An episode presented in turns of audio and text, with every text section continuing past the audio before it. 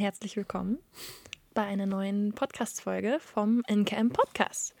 Ich bin Mareike, ich bin die Gründerin von NKM Naturkosmetik München, eine Firma für regionale Hautpflege, die man selber anrühren kann oder auch fertig angerührt kaufen kann, bekommen kann. Wir sitzen in einem Tonstudio vom Valou, der eigentlich Valentin heißt, aber ich nenne ihn Valentin, weil wir hier auch mal ein Album für Josi aufgenommen haben. Und neben mir, mit Corona-Abstand, ziemlich weit weg, ehrlich gesagt, sitzt Josi, die Leiterin unseres Einkaufes. Josi, sag mal Hallo. Hi. Und Alexander, Alex, mein Freund und Mitgründer und Finance Guy. Hallo. Heute in der Folge, die hat den schönen Namen Mareikes bunter Strauß an Produktideen. Und da muss ich, glaube ich, ganz, ganz viel erzählen, denn da geht es so ein bisschen darum, wie entwickeln wir bei Encamp Produkte. Also wie kommt es vom, von der Idee zu einer fertigen Rezeptur? Und das teilen wir in ein paar Teile. In dieser Folge wird es darum gehen, wie entwickle ich eine fertige Rezeptur, die dann zur Sicherheitsbewertung geht oder zu, zu unserem Labor. Und nächste Folge unterhalte ich mich dann mit unserem, unserem Labor quasi. Also der Ablauf ist ein bisschen so, um das einmal grob zu umreißen. Ich fange an, eine Rezeptur zu schreiben. Dann rühre ich sie ganz, ganz oft selber an, um zu gucken, gefällt mir das, wie ist der Herstellungsprozess, was kann ich optimieren, schreibe meine Beobachtungen auf beim Herstellprozess, wie verhält sich das Produkt und probiere es dann aus. Und dann ändere ich so ein paar Kleinigkeiten und rühre es nochmal an und probiere es dann nochmal aus. Und dieser Prozess geht so lange, bis ich damit glücklich bin und fertig bin. Und dann gebe ich das nicht zu einem Labor, das es nochmal glatt zieht quasi. Also das mich fachlich unterstützt und mir Tipps gibt in meinen Prozenten. Darum geht es nächste Woche. Diese Woche geht es um den ganzen Prozess davor. und zwar, wie entsteht eine Rezeptur? Genau, ich glaube, da musst du. Ähm, es gibt eine, eine Anfangsposition, in der du dich immer befindest. ich weiß, die, vor, der, vor, der ich, vor der ich mich. Wenn Mareike, wenn ich eine Nachricht von Mareike bekomme, eine Sprachnachricht, die fängt an mit also ich lag gerade in der Badewanne, dann renn ich weg und denke mir, nein, Scheiße. Scheiße, die Frau hat schon wieder nachgedacht und jetzt kommt schon wieder, ich weiß nicht, welche Produkte auf mich zu. Also, alles fängt eigentlich immer damit an, dass Mareike erstmal in der Badewanne liegt. Also ich, ja, ich glaube, das kennt jeder. Wo hat man so seine kreativen Orte? Und ich bin einfach genau. unglaublich kreativ in der Badewanne. Immer wenn ich zu Alex sage, jetzt höre ich auf zu arbeiten, jetzt gehe ich erstmal baden. dann komme ich rein und sage, Alex! Das ist Mareikes Kreativzeit kreativ ja, ich finde, es ist irgendwie, da, da laufe ich auf Hochtouren. Aber es geht so ein bisschen damit los, dass ich habe immer irgendwelche Produkte im Kopf. Also bevor ich tatsächlich anfange, eine Rezeptur zu schreiben, also bevor ich tatsächlich mir Prozentsätze und Inhaltsstoffe notiere, habe ich so ein, ähm, mein Trello-Board ist es inzwischen, früher war es tatsächlich ein Notizbuch, heutzutage ist es ein Trello-Board, also ein Board, wo du deine Gedanken aufschreiben kannst und sortieren kannst. Und da habe ich verschiedene Spalten. Eine ist tatsächlich einfach Produktidee, die nächste ist in Entwicklung, dann ist eine in der, im Labor, dann ist eine am Markt und dann ist eine mit quasi sonstigen Sachen. Und ich habe immer ein paar Produkte im Kopf, die ich gerne entwickeln möchte. Die kommen zum Beispiel aus dem NKM-Dorf. Wenn mir jemand eine E-Mail schreibt und sagt, hey Mareike, ich hätte mega gern ein Duschöl, ein Körperlotion oder so, dann schreibe ich das da auf. Wenn ich selber irgendwie merke, oh, meine Haut ist irgendwie gerade komisch und ich, bra ich brauche gerade selber irgendwas, ich merke, meine Haut ist irgendwie trocken, die braucht irgendwie eine Körperlotion oder so, dann schreibe ich das da auf. Denn was benutzt meine Oma in ihrem Badezimmer, wo ich denke, oh, da ist irgendwie noch Plastik drin, das kann sie doch irgendwie ein bisschen anders machen oder so. Das steht alles in dieser Liste. Aber es ist ein ganz, ganz langer Prozess, bis aus dieser Liste überhaupt ein, eine, eine tatsächliche Rezeptur wird. Weil als erstes, in so Momenten wie in der Badewanne, denke ich, mega cool. Die Körperlotion, da kann ich ja zum Beispiel diese Rohstoffe kombinieren. Oder da würde, äh, zum Beispiel, wir haben vorhin über eine ähm, Pflege für den Intimbereich gesprochen. Das können wir mal als Beispiel nehmen. Ist das ein gutes Beispiel, Alex Josi? Ja, ja absolut. ich glaube schon. Ich glaube, weil wir da vorhin drüber gesprochen haben. Ja. Also nehmen wir das mal an, tatsächlich an einem Beispiel, wie ich so ein Rezept anfange. Ich würde dann zum Beispiel eine Trello-Karte erstellen und sagen, ich würde gerne eine Intimpflege machen. So, in diese Trello-Karte würde ich dann reinschreiben, okay, ich muss auf den pH-Wert achten, weil der Intimbereich einen anderen pH-Wert hat als die, als die normale Haut. Ähm, ich würde mir Rohstoffe notieren, die dazu gut passen könnten. Erstmal ohne bestimmte Reihenfolge, wie zum Beispiel, vorhin habe ich gesagt, CBD passt da super hin, weil CBD ist ja ein Hanföl, also kommt ja aus dem Hanf und hat eine unglaublich beruhigende Wirkung, also ist quasi entstressend für die Haut und ist dazu ein ganz, ganz starkes Antioxidant.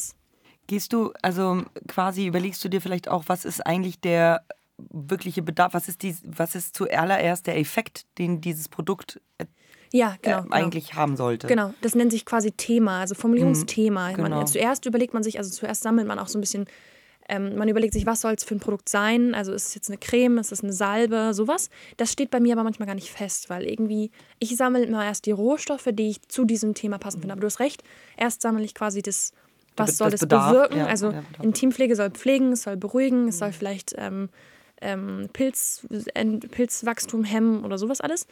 Da die passenden Rohstoffe dazu, die sammle ich mir in dieser Trello-Karte. Man kann aber, es, also, es manchmal so, mal so. Ich glaube, also manchmal habe ich auch schon mitbekommen, dass es bei dir eher vom Rohstoffbereich kommt. Also, dass gar nicht Ja, sozusagen auch. die Anwendung feststeht, sondern dass sozusagen, man sagt, es gibt einen tollen Rohstoff, Ja. der bestimmte super, also tolle Eigenschaften hat. Und dann kommt sozusagen der Anwendungsbereich im zweiten Schritt.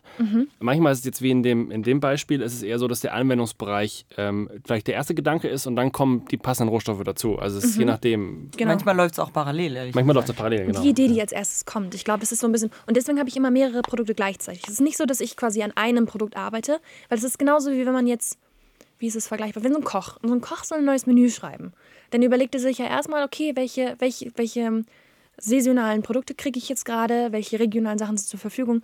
Zum Beispiel auch unser Kamillelandwirt. Wisst ihr noch, als wir bei dem, bei dem in Augsburg waren, bei unserem Kamillelandwirt? genau. Da hat der doch gesagt, hey, wir haben hier doch daneben auch jemanden, der Zitronenmelisse anbaut.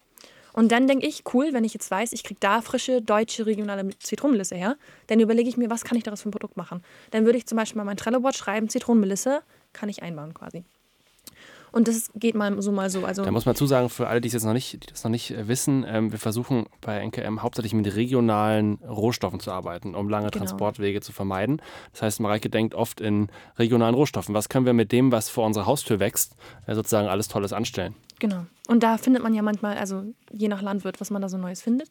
Und das ist immer so ein bisschen, deswegen sind diese Bade Badewannenmomente so wichtig. Denn sitzt man, dann hat man erstmal, sammelt man alle möglichen Rohstoffe, die dazu passen. Und dann fällt mir manchmal in so total komischen Momenten, in der Schlange beim Bäcker oder so, kennt ja jeder, der kreativ ist, irgendwie so, hat man plötzlich einen Aha-Moment und denkt, das ist die Lösung. So. Aber sag mal ganz kurz, deine ersten drei Produkte, ich meine in diesem Falle, wie kannst du uns mal, erzähl uns doch mal einfach, wie diese ersten drei Produkte entstanden sind. War das ein Badewanne-Moment?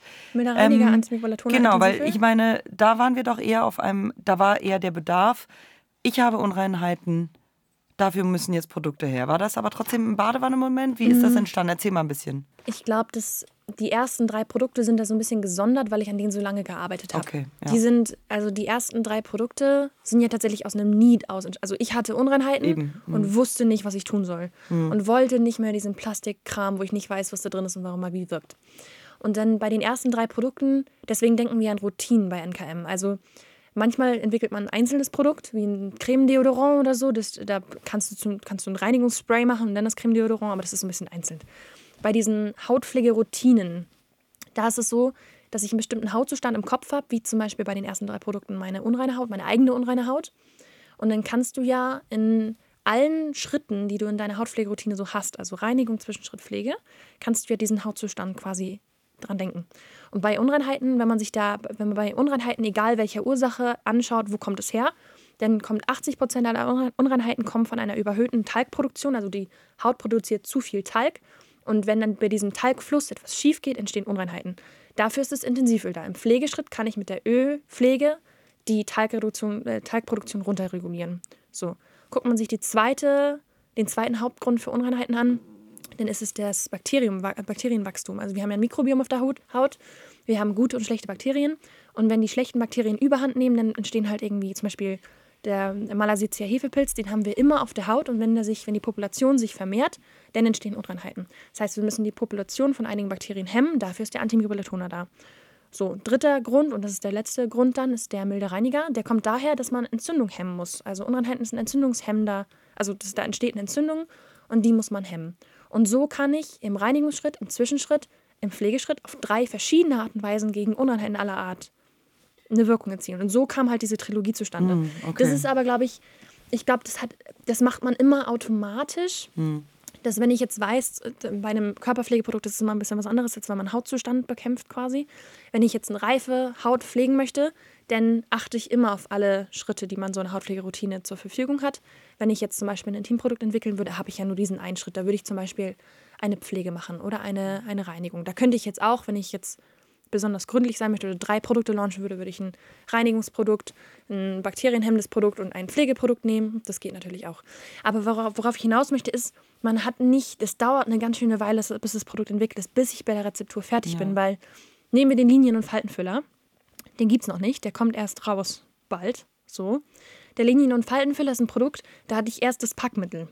Da habe ich von unserem Lieferanten, von, von Rosa Heinz da, dieses kleine, Rosa Heinz ist unser Flaschenlieferant, da darf ich auch sagen, oder? Kommt aus, Ein- ja. aus dem Norden von Bayern. Einer sozusagen der Flasche. Einer der Flaschenlieferanten, genau, kommt aus dem Norden von Bayern. Da bin ich früher immer mit Alex Auto, mit Alex schicken Schlitten hingefahren und habe von da die Flaschen abgeholt. Ich hatte damals noch einen Firmenwagen, weil da war ich ja noch nicht äh, sozusagen Vollzeit bei Encam, sondern auch noch kennen alle, woanders das kann man in der. Story sehen. Dieses unglaublich unpraktische Auto, wo ich meine Sehr ganze Fluff reingehauen Auto habe. mit wenig Platz. Und, Aber äh, viel PS. Hauptsache. damals fand ich das noch ziemlich cool. Ja, also in diesem Fall, ja, aber ist komisch zu sehen. Siehst du, alle deine Produkte kommen aus einer völlig verschiedenen anderen Ja, Ecke stimmt. oder einem, einem völlig Ja. Angehensweise. Also du hast hier einmal dieses Roll-On war eigentlich, glaube ich, das, was du Der wolltest. Faltenfüller, genau. Da bin ich, habe ich von Rosa Heinz in der Flaschenfamilie gesehen. Es gibt auch ein kleines süßes Mini-Produkt und da gibt es eine kleine Metallkugel drauf. Und dachte ich, was kann man damit machen? Und so kamen wir auf den Linien- und Faltenfüller. Und da habe ich die Inhaltsstoffe gesammelt, die aufpolsternd wirken, verschiedene Hyaluronsäuren, verschiedene Sachen, die irgendwie die Haut straffen und quasi Falten minimieren sollen. Aber zuerst war da das Packmittel. Aber deswegen ist dieses Trello-Board so wichtig, weil ich da zu jedem Produkt, was ich irgendwie als Idee habe, da sammle ich Packmittelideen, da sammle ich Farben, da sammle ich Gerüche, da sammle ich ätherische Öle, wenn ja oder, oder nicht. Also das notiere ich mir da. Will ich da was drin haben oder nicht? Da sammle ich, sollen da Blüten rein, sowas alles. Und irgendwann kommt so dieser zündende Moment, da denke ich, da habe ich bei irgendeinem Produkt dann wie so ein Start von einem Feuerwerk, denke ich, das ist jetzt das nächste. Und das passiert dann, wenn ich Josis Sprachnachrichten schicke, sage, Josi, ich habe gerade nachgedacht, help. Und dann Ja, erzähl mal, wie sehen denn dann die nächsten Schritte aus? Genau. Also, Dann schreibe ich eine erste Rezeptur. Und das ist ja das, deswegen, ich habe ja ein ähm, Diploma in Natural Organic Formulation. Also das ist quasi Naturkosmetik, Produktentwicklung. Und da lernt man, wie man Rezepte schreibt. Und das ist ein bisschen wie Sudoku, kann man sich das vorstellen. Also man sucht sich erst ein, eine Produktart raus und da gibt es Grundrezepturen. Da gibt es ja diesen Rührenlernteil auf der Website, wer sich dafür mehr interessiert. Für jedes Produkt gibt es eine Grundrezeptur. Wie es beim Pfannkuchen brauchst du Eier, Mehl und Milch. Brauchst du zum Beispiel bei einem Gel, brauchst du eine Wasserphase, du brauchst ein Konservierungsmittel und du brauchst einen Xanthan-Gelböhner. So. Und dann erstmal baue ich diese Grundstruktur auf. Nehmen wir mal das als Beispiel. Wir wollen irgendwie einen schönen Achselspray machen oder so. Dann überlege ich mir erstmal die Foundation. Also, was, soll, was will ich für eine Wasserphase? Möchte ich ein Hydrolat oder möchte ich ein Wasser? Welchen Gelbildner will ich nehmen? Meistens nehme ich da Xanthan, einfach weil es der natürlichste ist. Was will ich für ein Konser- Konservierungsmittel? Dann nehme ich meistens Pentylenglykol. So, das ist die Basis meiner, meiner, meiner Rezeptur. Und dann nehme ich da meine Wirkstoffe mit rein, die Wirkstoffe, die zu den Basisrezepturen passen. Also man baut es quasi auf, das nennt sich Layering quasi. Und baut sich diese Rezeptur auf. Und dann gibt es ein paar Regeln. Also es ist zum Beispiel so, dass man den Konservierer nach den Herstellerinformationen dosieren muss. Das heißt, das sind dann 5% bei Pentylenglykol. Insgesamt musst du auf 100% kommen. Bei einigen Wirkstoffen gibt es empfohlene Einsatzkonzentrationen. Dann nimmst du zum Beispiel Allantoin, das wirkt am besten irgendwie 0,5%, gibst du das dazu. Dann hast du insgesamt 5,5%. Und so baust du dir deine erste Rezeptur auf. Und selbst das, das dauert relativ lange. Also manchmal habe ich irgendwie Rezepte in meinem Formulier- Formulierungshandbuch, da habe ich die Basis drin, aber weiß noch nicht, wie ich die Wirkstoffe dosieren möchte. Oder ich schreibe das erste Rezept, überlege mir zum Beispiel, man gibt die Wirkstoffe dazu, man gibt den Konservierer hinzu, man gibt die, das Xanthan dazu und dann quasi addiert man nur noch bis 100 beim Rosenhydrolat, dann fällt mir aber noch was ein, was ich gerne dazugeben möchte. Also so puzzelt man da quasi dran rum und hat auch manchmal schon Rezepte in seinem Formulierungshandbuch, die eigentlich fertig wären, die fertig wären zum Anrühren, aber dann bin ich mir irgendwie noch nicht 100% sicher. Dann denke ich, "Hm, irgendwas ist da noch, irgendwas, da fehlt noch der letzte Clou quasi. Und so ist man am Basteln. Und dieser Vergleich mit Sudoku ist ganz spannend, weil da ist es auch so, manchmal hast du vier Sachen in der Reihe. Bei Sudoku muss man ja die Zahlen von 1 bis 9 in der Reihe eintragen, einmal horizontal, einmal vertikal. Und manchmal hast du noch drei Felder frei und da könnten jetzt an drei verschiedenen Stellen eine 1 stehen. Dann bist du, so fühlt sich das dann auch an. Das ist das Gefühl, dass du noch nicht sicher sein, sagen kannst, da ist jetzt eine 1. Und dann musst du so ein bisschen noch tüfteln, noch ein bisschen drüber nachdenken und so weiter, bis du das Gefühl hast, jetzt hast du alles. Das ist sozusagen ein eine, ja, ein Entspannungsfeld zwischen einem kreativen Schaffens, Schaffensprozess und ganz viel Struktur, was dann auch reinkommt. Total. Weil man ist ja sozusagen, also du hast eine Idee und das hat auch was mit, mit Kreativität zu tun, ähm, aber dann gibt es sozusagen auch ganz viele Rahmen, in denen man sich natürlich einerseits, ähm, du hast schon die empfohlene Einsatzkonzentration erwähnt, aber es gibt auch ganz viele rechtliche Vorgaben, die man bei einer ähm, äh, Rezepturentwicklung genau. auch beachten muss. Da hilft uns ja dann, oder hilft dir ja auch unser Labor dann sozusagen, mhm. äh, sozusagen die ganzen Rahmenbedingungen zu erfüllen, dass es auch alles sicher ist und gemäß aller Verordnungen und rechtlichen Vorgaben, die es im Kosmetikbereich gibt. Der Schritt kommt aber eigentlich ein bisschen später. Also vieles weiß ich ja auch. Aber es wird natürlich alles kontrolliert, da sprechen wir nächste Folge. Also in diesem Schritt, da versuche ich noch alles selber ähm, mir zu basteln, wie ich, das, wie ich das weiß. Aber ich weiß natürlich auch, wenn ich irgendwas falsch machen würde, hat die Yvonne immer noch den letzten, den letzten Augenschein drauf. Aber die erste, die erste Rezeptur bastel ich selbst. Und das ist, aber du hast recht mit diesem Kreativen und dem Technischen, weil viele Inhaltsstoffe verstehen sich miteinander nicht. Also wenn du jetzt zum Beispiel zwei Emulgatoren hast, der eine mag 65 Grad, beim, man muss Emulgatoren meistens erhitzen und wenn jetzt der eine 65 Grad mag und der andere 80, dann passt es nicht zusammen. Oder wenn du einen besonders sauren pH-Wert brauchst, wie zum Beispiel Vitamin C-Produkte haben einen ziemlich sauren pH-Wert und dann machst du da irgendwie einen Rohstoff rein, der aber nur bei hautfreundlichem pH funktioniert oder so. Also das ist so ein bisschen so, als würde man versuchen, Paare zu finden mit Rohstoffen, die besonders gut miteinander harmonieren. Hm. Zum Beispiel Depantinol und Aloe Vera haben sehr sauren pH-Wert. Und wenn ich dann irgendwas dazugebe, was einen anderen Wirkstoff, der aber irgendwie einen pH-Wert von 5 mag oder so, dann passt es nicht zusammen. Also es ist, hat diesen sehr technischen Teil von welchen, von wegen, welche Rohstoffe sind am besten eingesetzt miteinander. Also harmonieren die alle miteinander, fühlen die sich miteinander wohl, aber dennoch diesen ganzen Teil mit Farbe, Auftragenverhalten, Konsistenz, sowas alles. Also das darf man auch nicht Genau, das wollte ich gleich ansprechen. Dann hast du nämlich danach auch diese ganze Konsistenz, Geruch, äh, ähm, Anwendungstestphase. Genau. das ist ganz witzig. Ich habe früher, ähm, ist ein bisschen nerdy jetzt, ich hoffe, das ist okay. Ich habe, als ich angefangen habe zu rühren, habe ich immer ähm, gerührt mit, das hieß Rohkonsal und Biokons. Das waren die ersten Konservierer, die ich hatte. Und da hat alles, was ich angerührt, also alles, was ich angerührt habe, hatte diesen Biokons-Geruch. Und das war dann gut konserviert, naturkosmetisch konserviert. Aber diese früheren Konservierer, als ich angefangen habe zu rühren, die haben halt ganz, ganz intensiv gerochen. Und alles, was du dir selber angerührt hast, egal ob es toll nach Rose gerochen hat durch das Hydrolat oder was weiß ich, immer diesen Biokons-Geruch gehabt. Oh. Wie riecht das? Ja, so ein bisschen wie. Reformhaus? Ja, ja, wahrscheinlich so. Nussig, aber mhm. dann so ein bisschen wie eine vergammelte Nuss. Mhm ranzig ein bisschen. Ja, das hieß ja auch, also der, der Handelsname war Anti-Ranz. Oh Gott. Ja, ja, der hieß so. Ach, der hieß so. Aber das ist dann, also früher, also 2005, ja. als ich angefangen habe zu rühren. Ja. Inzwischen haben ja auch die Selbstrührer Zugriff auf, also die Selbstrührer müssen sich ja viele Rohstoffe auch erkämpfen. Also die Leute, die fertige Produkte haben, die haben immer schon Zugriff gehabt auf andere Rohstoffe, die jetzt erst für Selbstrührer abgefüllt wurden, dadurch, dass wir laut wurden gesagt haben, wir wollen das auch. Und Pentylenglycol ist jetzt ein ganz toller Inhaltsstoff, weil der multifunctional ist, der spendet Feuchtigkeit und konserviert. Und das bedeutet, dass er auch, also der ist auch deutlich geruchsärmer dann. Cool. Genau.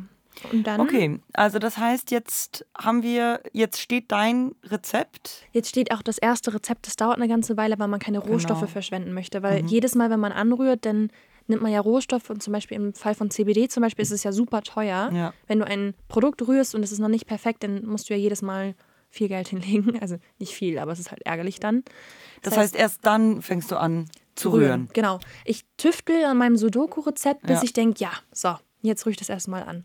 Und dann gehe ich in die Rührküche, rühre es einmal an, wie ich vorhin erzählt habe, glaube ich schon am Anfang. Also dann rührt man es einmal an, notiert sich ganz genau den Herstellungsprozess, notiert sich auch die tatsächlichen Mengen, weil du hast ja quasi auf deinem Rezept zum Beispiel 2 Gramm, aber manchmal wiegst du ja 2,03 Gramm an oder so 2,13. Also plus minus 1 Prozent ist, glaube ich, okay.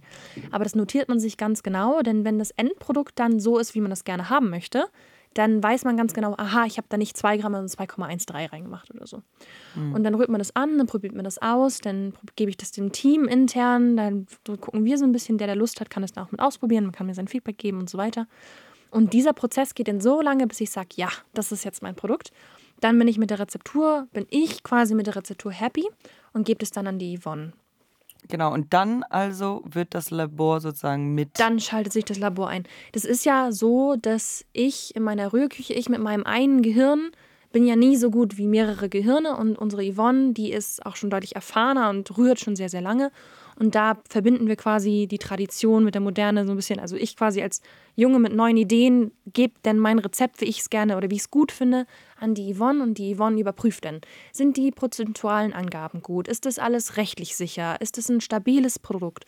Geht es durch die Sicherheitsbewertung? Also gibt es schon mal so einen Genau. Vorcheck mit ihrer Erfahrung, wie funktioniert das? Ist es ein stabiles, gutes Rezept oder nicht? Aber nach Yvonne kommen ja auch noch ganz viele Sicherheitstests und so weiter. Und mit Also Yvonne gibt es auch mehrere Muster und da wird auch ein Genau. ziemlicher Ping-Pong-Effekt in. Genau, also erst, erst kommt quasi dieser Grundcheck, also sie checkt meine Rezeptur und sagt, okay, so und so würde ich das noch machen. Dann machen die mir Muster. Also das, was ich anrühre, ist ja so, dass ich dann niederschreiben muss, wie wird es angerührt. Also es gibt einen Herstellungsprozess, der Teil von der Anwendung, äh, von dem Rezept ist. Und die rühren das danach an und gucken, ob das ein gutes Produkt ist, schicken mir das zu. Und sage ich, okay, wenn ihr das anrührt, dann ist es irgendwie noch ein bisschen anders oder mit anderen Rohstoffen, nicht meine, meine Rohstoffe aus ähm, aus meiner Produkt, aus meiner Rührküche, sondern mit deren Rohstoffen ist es vielleicht ein bisschen anderes Produkt. Gefällt mir das oder nicht? Da gehen auch ganz, ganz viele Muster hin und her zwischen Yvonne und mir, bis ich sage, okay, ja, Yvonne, jetzt ist das Rezept super, jetzt ist es so, wie ich es gerne haben würde. Und es sind eigentlich drei Instanzen. Also man hat erst das Rezept in, meinem, in meiner Produktentwicklungsküche, in meiner Rührküche, die auch im Laden steht. Also wenn man in den Laden kommt, dann sieht man diese Küche, wo ich Produkte entwickle. Denn das ist der erste Schritt von dem Rezept. Das ist quasi der erste Grundschliff. Also der, wenn man sich so einen Stein vorstellt, das sind die ersten Steinbröckel, die man so abbröckelt. Dann macht Yvonne erstmal theoretisch den Feinschliff und sagt, okay, hier würde ich da ein bisschen hoch, da ein bisschen niedriger gehen, aber immer noch auf diese 100 Prozent. Man muss es ja mal ein bisschen ausgleichen. Das ist noch ein kleiner, kleinerer Feinschliff. Dann kommen diese Muster hin und her. Dann ist dein Feinschliff auch nochmal, also ich weiß, dass du mit der Yvonne sehr viel auch für dich dann über die Konsistenz und den Geruch Genau, und, ja, ja. Ähm, und der Farbe und so weiter nochmal ich daran sie arbeitest. auch ganz oft an, dass ich sage, oh, ich, ich will das irgendwie noch einen Tick anders, hast du eine Idee oder so. Also das, wir telefonieren ganz, ganz viel oder auch lange so. Hm. Ja. Und das ist quasi der dritte Feinschliff und der richtige, richtige Feinschliff kommt dann in den Sicherheitsbewertungen. Also der letzte Schritt, nachdem Yvonne und ich mit unserem, was wir so wissen, am Ende sind, dann geht es ja nochmal in die, da wird es dann erhitzt und kalt gemacht. Dann wird getestet, ob das bakteriell, also ob der Konservierer standhält, ob sich da der Bakterien verbreiten Dermatest ist können. natürlich. Dermatest auf sensible Haut. Also da sind quasi viele, viele Instanzen, bis das zu einem fertigen Produkt wird. Über den ganzen restlichen Teil sprechen wir auch später. Aber das ist quasi, wie wir von der Idee zu der ersten laborgetesteten Rezeptur kommen. Okay. Gut, und das heißt aber, dass irgendwann mal das Muster kommt, was es wird und das ist es und dann haben wir einen Gewinner und Und dann sagt Josi, hast du die Rezeptur freigegeben? Sag ich, ich ja, Josi, es gibt eine freigegebene. Rezeptur. Das ist, Genau. Manchmal geht das ganz schnell und manchmal ist das ein äh, recht langer, langer Prozess. und Es manchmal wird aber auch immer, also das ist ja quasi, die ganzen Instanzen greifen ja jetzt viel besser ineinander als früher. Und also so Yvonne und ich, wir verstehen uns manchmal blind. Also so manchmal werfe ich auch nur ein paar Grundrezepturen auf, auf sie rauf und sie versteht ganz genau, was sie machen soll. Also das geht, wird immer schneller, wie wir auch miteinander kommunizieren. Und ich lerne ja auch mega dazu, weiß auch, wie ich rechtlich mich verhalten muss, wie ich welche Sachen prozentual einsetzen kann, dass es auch rechtlich stimmt und so weiter.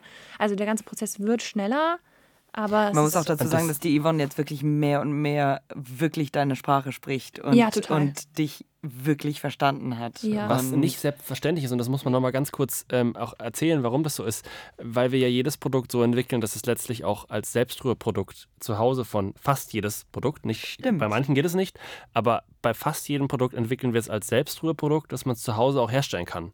Genau. Und das ist für jemanden wie Yvonne, die in einem Produktentwicklungslabor arbeitet, das eine andere Denke. die viel, sagen wir, viel, vor allem eigentlich schon immer Fertigprodukte ähm, sozusagen entwickelt haben, ist es auch ein bisschen eine neue Denke, die Produkte so zu entwickeln, dass sie für selbst diese Selbstrührerwelt Genau. auch geeignet sind. Weil das viel, das sind die Gerätschaften. Also wir Selbstrührer, wir haben ja zum Beispiel, also in meiner Rührküche sieht man beides. Ich kann in meiner Rührküche nach Laborstandard herstellen und ich kann wie ein Selbstrührer herstellen zu Hause. Unser großes Basisset, da hat man die allerbasischste, also das simpleste Rührgerät, was es gibt, ist ein Aufschäum, ein Milchaufschäumergerät eigentlich. Aber es funktioniert halt. Für die ersten Rührversuche ist es super und für den Eigengebrauch ist es auch super. Aber so ein Labor hat zum Beispiel einen Magnetrührer, der kann 10.000 Rounds per Minute, also RPM, das Ding da schleudern und kann gleichzeitig erhitzen, kann ganz genaue Temperaturen einhalten, ist natürlich ein anderer Standard. Und wenn man das wie Yvonne gewohnt ist, mit einem Magnetrührer zu rühren, dann wie ein Selbstrührer zu denken, mit einem Stabthermometer und einer Herdplatte, das ist natürlich ein Umdenken. Aber sie, sie, also inzwischen macht sie das ganz wunderbar und Das funktioniert auch sehr gut. Also man kann wirklich super hochqualitative, tolle Kosmetik zu Hause selber herstellen mit dem großen Basisset. Wenn man das dann irgendwann regelmäßig und gut macht, dann ist es sinnvoll, sich da Upgrades zu, zu beschaffen. Ein Magnetrührer ist super, ist aber super teuer. Ähm, aber mhm. es geht auf jeden Fall sehr, sehr gut mit dem großen Basisset. Aber im Labor hat man natürlich andere Standards. Aber wie gesagt, die arbeiten tatsächlich ein bisschen mehr, also die arbeiten bei den Fertigprodukten mit uns zusammen Genau. Und jetzt mal, um den Faden nicht zu verlieren, jetzt haben wir das letzte Muster ähm, freigegeben. Das geht genau. in die Sicherheitsbewertung. Somit werden alle Tests durchgeführt. Wir sind sicher, dass da wir auch rechtlich einfach auch ähm, mhm. dieses Produkt auf den Markt bringen können. Und dann fängt was an? Dann legen quasi alle los. Also dann geht Josi los und beschafft die Rohstoffe und sucht sich die Lieferanten. Teilweise weiß sie das schon, teilweise nicht. Dafür gibt es aber eine gesonderte Folge. Dann legen die Sicherheitsbewertungstests los. Da gibt es nächste Folge, eine Folge zu. Alex legt los mit der ganzen rechtlichen Anmeldung vom Produkt und der alles, was da um Finance, was Finance mit zu tun hat. Ähm, Nele besorgt die Packmittel, all sowas, aber da haben wir einzelne gesonderte Folgen zu. Jetzt wisst ihr ungefähr, wie es geht, von meiner Badewanne zum, zur fertigen Rezeptur oder bis zur Rezeptur, die freigegeben ist, quasi. Genau. In der nächsten Folge, in der ich hoffe, dass ihr mich auch wieder begleitet, hier im Tonstudio von Walle, da treffen wir Yvonne und haben ein Interview mit Yvonne und da lernt ihr alles zu diesen Tests, die dann passieren. Also dann lernen wir, wie ein Test auf Herz und Nieren geprüft wird, bis es tatsächlich an den Kunden gehen darf. Wann wir wissen, dass die Rezeptur wasserdicht ist, dann nichts mit passiert. Wie ein Produkt tatsächlich an den Markt geht und all das gibt es in der nächsten Folge. Wenn ihr es nicht abwarten könnt bis zur nächsten NKM-Podcast-Folge, dann könnt ihr uns auf Instagram anschauen. Da teilen wir jeden Tag, was bei uns in der Story passiert. Also in der Story seht ihr unseren Arbeitsalltag. Ihr könnt bei mir im Laden vorbeischauen in der Müllerstraße 10 in München. Und auf YouTube, da gibt es ganz viele Rührvideos, da lernt ihr, wie man selber rührt. Und auf unserer Website nkr-atelier.de, da gibt es natürlich auch ganz viel zu lernen. Habe ich irgendwas vergessen? TikTok, genau. TikTok, TikTok fehlt uns noch. Ein bisschen. Und Pinterest, oh, wir sind eigentlich überall vertreten. Also am meisten seht ihr uns aber auf Instagram. Also uns. wir freuen uns, ähm, wenn ihr uns da folgt. Genau. Bis zum nächsten Mal.